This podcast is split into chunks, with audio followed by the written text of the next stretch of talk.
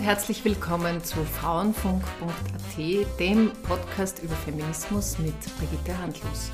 Aber wenn Sie jetzt da gerade hören, das ist gar nicht die Brigitte Handlos, sondern mein Name ist Barbara Haas und heute ist die Brigitte Handlos, der, die Biggie Handlos, wie sie eigentlich alle nennen, im Fokus dieses Gesprächs. Wir wollen ein bisschen Bilanz ziehen über die zweite Staffel. Und ähm, liebe Biggie, hallo, sage ich jetzt trotzdem einmal. Ähm, liebe Biggie, in dieser zweiten Staffel hast du dich auf die junge Kraft des Feminismus äh, konzentriert, hast 30 Interviews geführt mit jungen Frauen, jungen Feministinnen. Und ähm, zu Anfang würde mich aber ein bisschen deine Wahrnehmung dazu interessieren. Jetzt hast du ja schon viel Feminismus erlebt. Du hast schon die letzte Welle des Feminismus erlebt und die jetzige. Du hast ein Frauenvolksbegehren erlebt aus 1997, hast das aus 2018 erlebt und hast wahrscheinlich auch herausgefunden, dass beim einen wie beim anderen viele, viele Dinge einfach nicht umgesetzt wurden. Und was mich interessiert ist zum Start, den Kampf oder diese Bewegung müssen ja trotzdem die Jungen anführen. Ist der Feminismus in guten Händen momentan? Was sagst du? Er ist in sehr guten Händen und ich bin nach diesen 30 Gesprächen sehr, sehr positiv gestimmt diese jungen Frauen, die haben total begriffen, dass das so nicht weitergehen kann. Die Frauen, die eher ausgelassen haben, waren die dazwischen, also die nach denen kommen, die älter sind. Viele von diesen 35 äh, bis 45-Jährigen, die haben sich gedacht, wir haben alles erreicht, weil die Gesetzeslage an und für sich sehr, sehr gut ist. Aber der Feminismus ist in der Realität nicht angekommen und vor allem ist er nicht bei den Männern angekommen in einer Positivbesetzung, dass sie sich gedacht haben, das ist eigentlich gescheit, was die Frauen da wollen, nämlich gleiche Rechte für alle und da können wir auch was mitnehmen für unser Leben. Das haben wir ausgelassen und die jungen Frauen haben das begriffen. Die jungen Frauen sind erstens wieder viel, viel kämpferischer, viel aktivistischer, pfeifen sie weniger, auch wenn es darum geht, einen Rechtsweg zu beschreiten. Und sie suchen sich sehr oft Männer aus, die diesen Weg mit ihnen mitgehen, also einen respektvollen, gleichwertigen, gerechteren Lebensweg. Und sie suchen sich die Männer gezielt danach aus, vor allem in der Frage, ich will Kinder, ist diese Person, ist dieser Partner oder auch diese Partnerin bereit, diese Care-Arbeit mit mir mitzutragen und zwar voll und ganz und nicht nur ein bisschen. Und das hat mich sehr, sehr überrascht in diesen vielen Gesprächen. Und das Zweite, was ich sagen muss, ist, dass sich sehr viele junge Frauen sehr viel aufladen. Also die haben einen sehr vollen Rucksack, weil zusätzlich zur Gleichberechtigung, Gleichbehandlung kommt noch der Kampf gegen Rassismus und Klimaschutz. Hm. Das sind die Dinge, die sie bewegen. Und äh, du hattest so das Gefühl, diese jungen Frauen gehen alle diese drei Themen quasi integriert an. Also das hängt alles miteinander zusammen. Das ist natürlich viel Aktivismus, der da notwendig ist. Wir werden noch drauf kommen, wie das im Detail ausschaut. Ich würde ja gerne mit dir alle 30 jetzt besprechen, aber das geht sich irgendwie nicht aus und ich weiß, eine Selektion ist immer ein bisschen unfair, aber es ist äh, sozusagen eine hoffentlich äh, trotzdem gute Wahl. Ich möchte mit dir über drei Frauen sprechen, die mich in der einen oder anderen Weise auch äh, berührt haben und ich würde gern mit der Raffaela Schaf anfangen. Das ist jene Journalistin, die sozusagen sich gegen den mächtigen Medienmanager Wolfgang Fellner gestellt hat, ähm, auch vor Gericht. Ist noch äh, nicht alles von diesen Gerichtsgeschichten ist noch nicht entschieden, aber es geht um sexuelle Belästigung und äh, mittlerweile auch um üble Nachrede. Da gibt es auch ein, ein Urteil bereits. Also äh, in einem ist es ist Wolfgang Fellner auch schon verurteilt worden. Und äh, zur Transparenz für alle Hörerinnen und Hörer äh, sage ich dazu, ich habe lange selbst für Wolfgang Fellner gearbeitet und kann das sozusagen relativ das gut nachempfinden, aber was ich mir gleichzeitig denke, ich glaube nicht, dass es ein Einzelfenomen dieses Medienhauses ist. Und was ähm, die Raffaella Schaf auch bei dir im, im Gespräch so gesagt hat, war, dass man halt gerade in der Medienlandschaft oft ein bisschen hm, keinen Boden findet, weil halt alle sagen, na ja, das ist eh bekannt und das ist bekannt und damit wird es halt nie öffentlich. Und jetzt hast du so viele Jahre auch im Journalismus verbracht. Also würde mich das schon interessieren, wie, wie war denn das Thema Sexismus und dieser Umgang einfach mit Frauen? Gerade im Fernsehen ist es ja auch nochmal anders. Es geht immer irgendwie auch um, um dieses von außen betrachten, wie, welches Thema war das? Und, ähm, und nämlich in einer Zeit, wo man noch nicht diesen Sensibilisierungshebel über eine große globale MeToo-Debatte hatte. Wie, wie schaust du da jetzt drauf? Erstens, Sexismus gibt überall in abgewandelten Abstufungen. Bei den Medien, glaube ich, gibt es das genauso wie am Bau, im Architekturbüro oder in einem Sozialverein. Du hast es schon angesprochen, die Bewusstseinsbildung ist jetzt anders.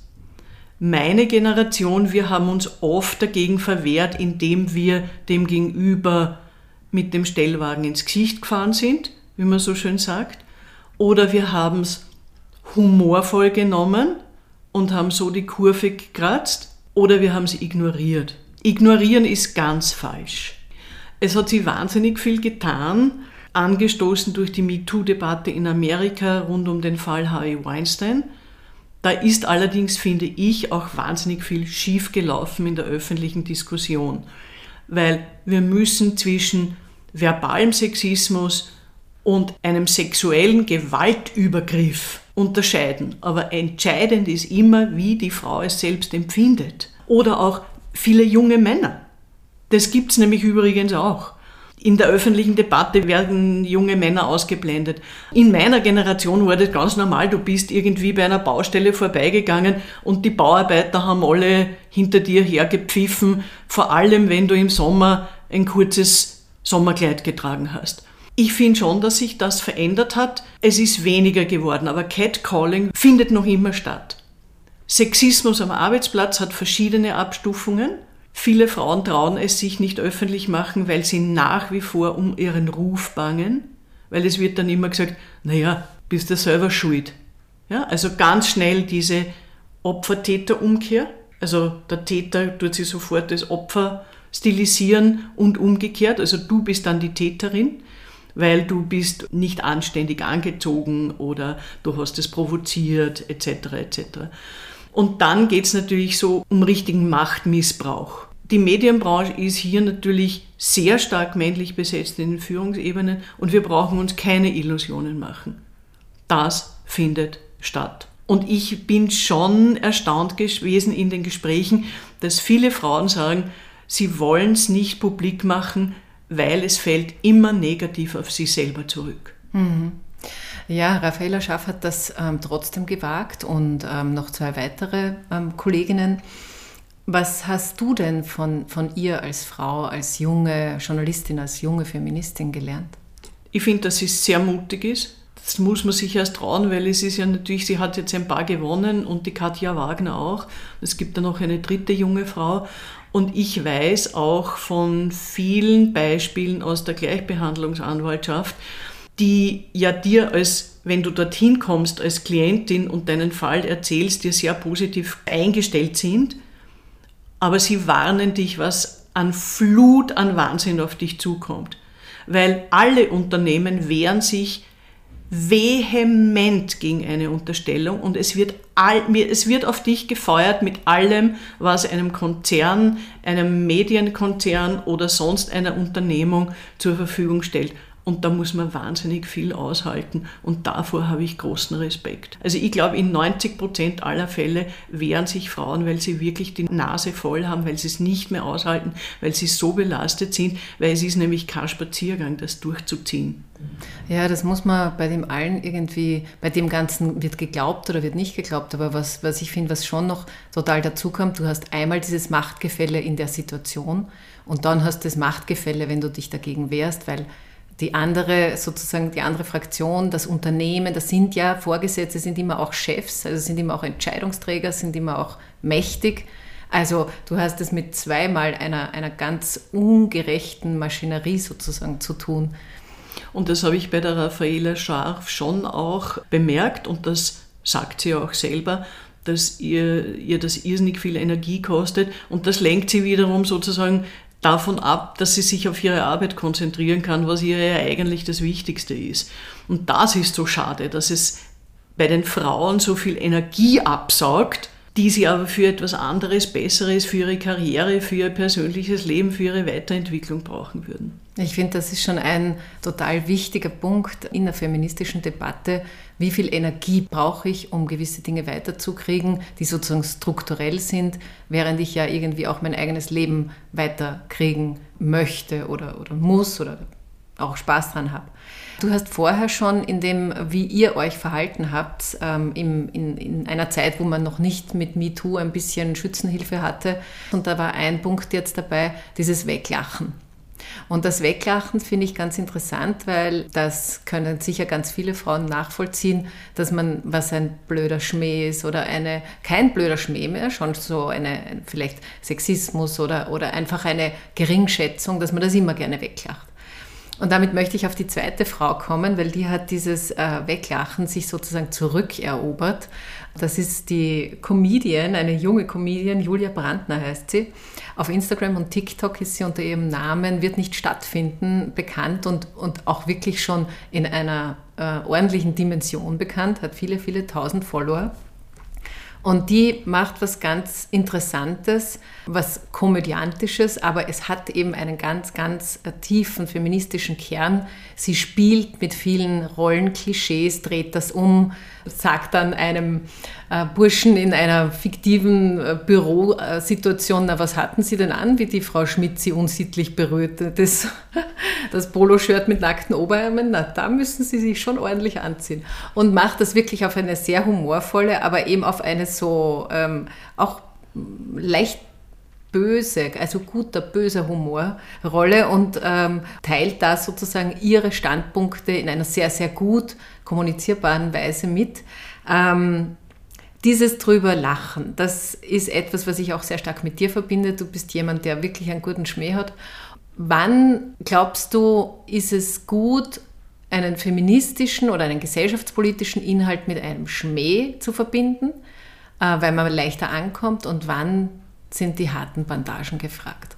Prinzipiell finde ich Humor immer gut, aber wenn es für einen selber schädlich zu werden, also wo ich merke, ich kann nicht schlafen, ich wach auf, ich träume schlecht, es belastet mich und lenkt mich auch von meiner Arbeit ab und hat einen schädlichen psychischen Einfluss auf mich, dann muss man einfach einschreiten. Wichtig finde ich ja, man braucht immer ein paar Verbündete. Die Frage ist, wie finde ich die richtigen dazu?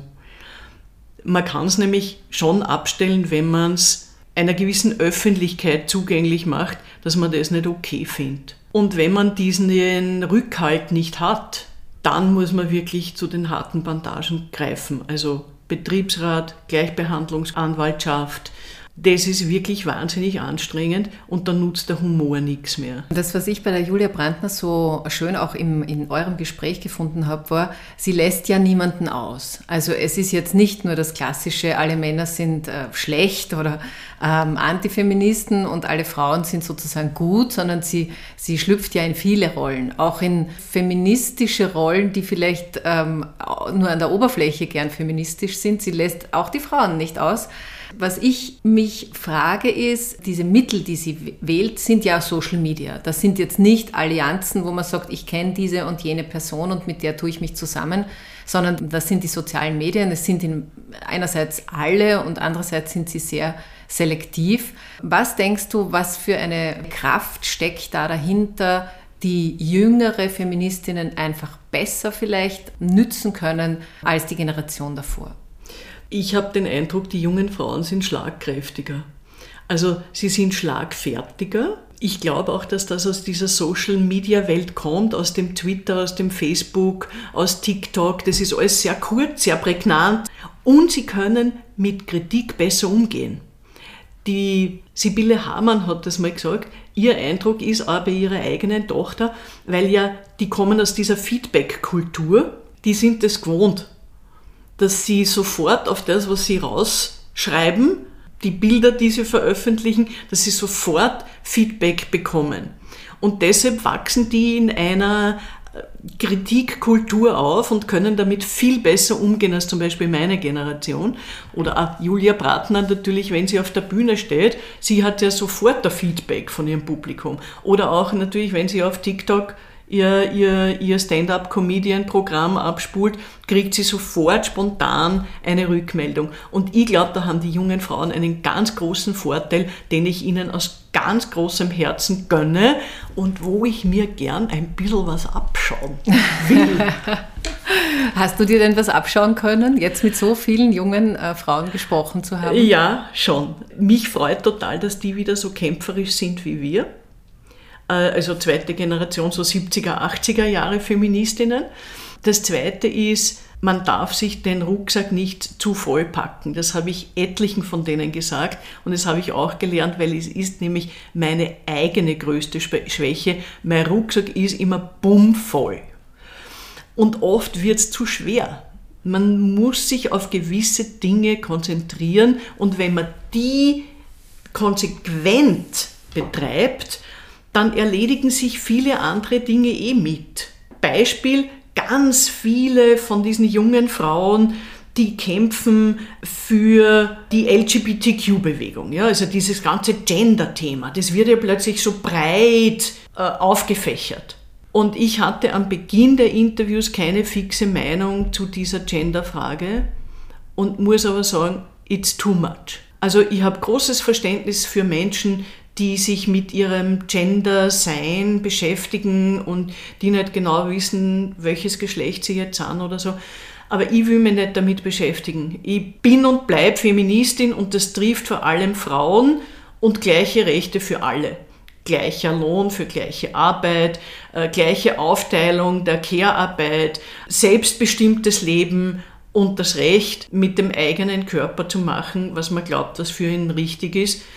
Aber wenn ich das jetzt richtig gehört habe, dann hast du das Gefühl, manchmal kann man sie auch zu viel, zu viel differenzieren und irgendwie ein bisschen das, das Ziel aus den, aus den Augen verlieren. Ist das so? Ja, weil es ist ein Ablenkungsmanöver. Es ist alles so segmentiert, dann zersplittert sich das. Man verzettelt sich in zu vielen Details und das geht nicht. Und man muss für sich dann entscheiden, wo fokussiere ich. Das führt uns eigentlich ganz gut auf, auf meine dritte Frau, über die ich mit dir sprechen kann, weil die ersten beiden waren ein bisschen so, einerseits die Medienlandschaft, andererseits überhaupt Social Media, aber sehr viel Kommunikation.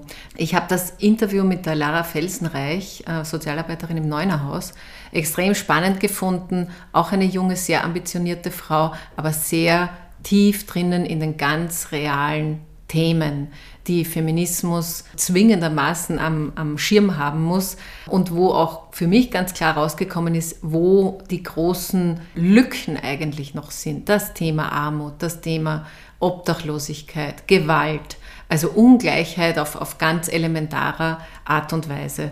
Wie ist es dir in diesem Gespräch mit ihr gegangen? Ich habe einen Satz von ihr im Kopf, der Feminismus muss wieder lauter werden und dann hat sie kurz innegehalten und gesagt hat, aber wenn ich drüber nachdenke, bei mir ist er im Moment auch nicht besonders laut, weil ich habe zwei Kinder, ich habe einen Fulltime-Job, ich habe eine Familie, wir müssen schauen, wie sich das mit dem Geld alles ausgeht. Also im Moment ist mein Feminismus nicht wahnsinnig laut.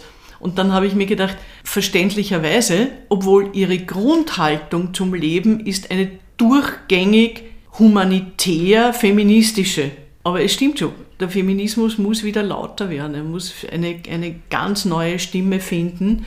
Aber mich hat das eben auch so beeindruckt, weil sie ist ja eine dieser Persönlichkeiten, die hat sich so genau überlegt in ihrem Leben, wie sie es einrichtet. Sie sagt doch, sie hat sich sie hätte nie in ihrem Leben Kinder bekommen mit einem Mann, der nicht von vornherein gesagt hat, das ist ihm total wichtig, dass er mindestens die Hälfte dazu beiträgt. Das kostet halt wahnsinnig viel Kraft, Aufwand, bringt aber unglaubliche Freude. Und sie hat gesagt, sie hat sich den Mann ganz gezielt ausgesucht und hat sich auch die Familie dazu angeschaut, ob das eh passt. Mhm. Und das ist ganz, ganz wichtig, weil es kann einen ganz entscheidenden Unterschied im Leben einer Frau machen. Wenn sie die falsche Wahl beim Kindesvater trifft, dann kann das ganz, ganz entscheidend sein für eine Frau. Mhm weil man dann den feministischen Kosmos ja nicht für sich allein definiert, sondern immer auch in einer Umgebung, in Natürlich. einer Umgebung lebt.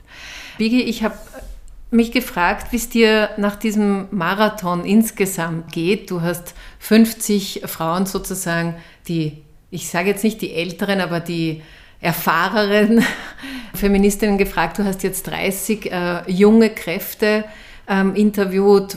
Was ist denn dein Status quo? Was glaubst du, wo, wo stehen wir jetzt im Feminismus? Du hast schon ein bisschen was angesprochen von dieser neuen Kraft, aber was würdest du sagen im Jahr fast 2022? Wie schaut es aus? Ich wiederhole es nochmal, ich glaube, der Feminismus wird zu sehr vermischt mit anderen Themen. Und das Zweite ist, es müssen mehr junge Männer an unserer Seite sein. Ich habe da große Hoffnung, weil ich erlebe sehr, sehr viele junge Männer, die sich damit beschäftigen, nämlich mit sich selber beschäftigen, was ist ihre Rolle, wo liegt der Sinn ihres Daseins, ist es wirklich dieser ständige Druck, ich bin dann für die ganze Familie allein zuständig und ich muss ständig nur Geld heranschaffen, damit sich das alles ausgeht. Also die Beschäftigung des Mannes und seines männlichen Bildes mit sich selber. Also meine Generation war da nicht gut. Dann habe ich den Eindruck, dass die jungen Feministinnen hier viel effektiver daran arbeiten und die positiven männlichen Vorbilder auch besser fördern. Äh, es hat sich auch in manchen Bereichen zurückentwickelt. Also ich finde, die Politik muss wieder zurückfinden zu einem Grundrecht, das für alle gilt. Gleichbehandlung für alle, dass Frauen noch immer, wenn sie älter sind, in die Armut rutschen, weil sie weniger Pension kriegen, dass sie weniger verdienen am Arbeitsmarkt, dass mir ein CEO sagt, ich sollte eigentlich noch am Bewerbungsgespräch nur Frauen einstellen, weil die sind meistens viel besser, verlangen aber viel weniger Geld. Dann sage ich, na, wieso machst du? Man kann ja nur Frauen anstellen. Na, die kriegen ja dann alle Kinder. Aha. Also wow, wir ja. müssen im öffentlichen Diskurs wieder mehr reinkriegen, dass das mit der Ungleichheit, das muss ein End haben. Und natürlich, das betrifft auch Menschen, die eine andere Hautfarbe haben, die eine andere Religion haben, etc. Aber wenn jemand super qualifiziert ist, dann muss er gleich behandelt werden. Und dieses Macho-Gehabe muss endlich ein End haben. Ja? Dieses Patriarchat, das in Österreich noch immer vorherrschend ist, das ist ja mein ganz großes Feindbild. Also diese alten Patriarchen, die noch immer glauben zu sagen, ja, mei, das ist eh nett, der Feminismus, aber hier habe ich das Sagen. Und da muss die Politik ran. Die Politik muss ein neues Männerbild mitbetreiben, sonst passiert einfach nichts.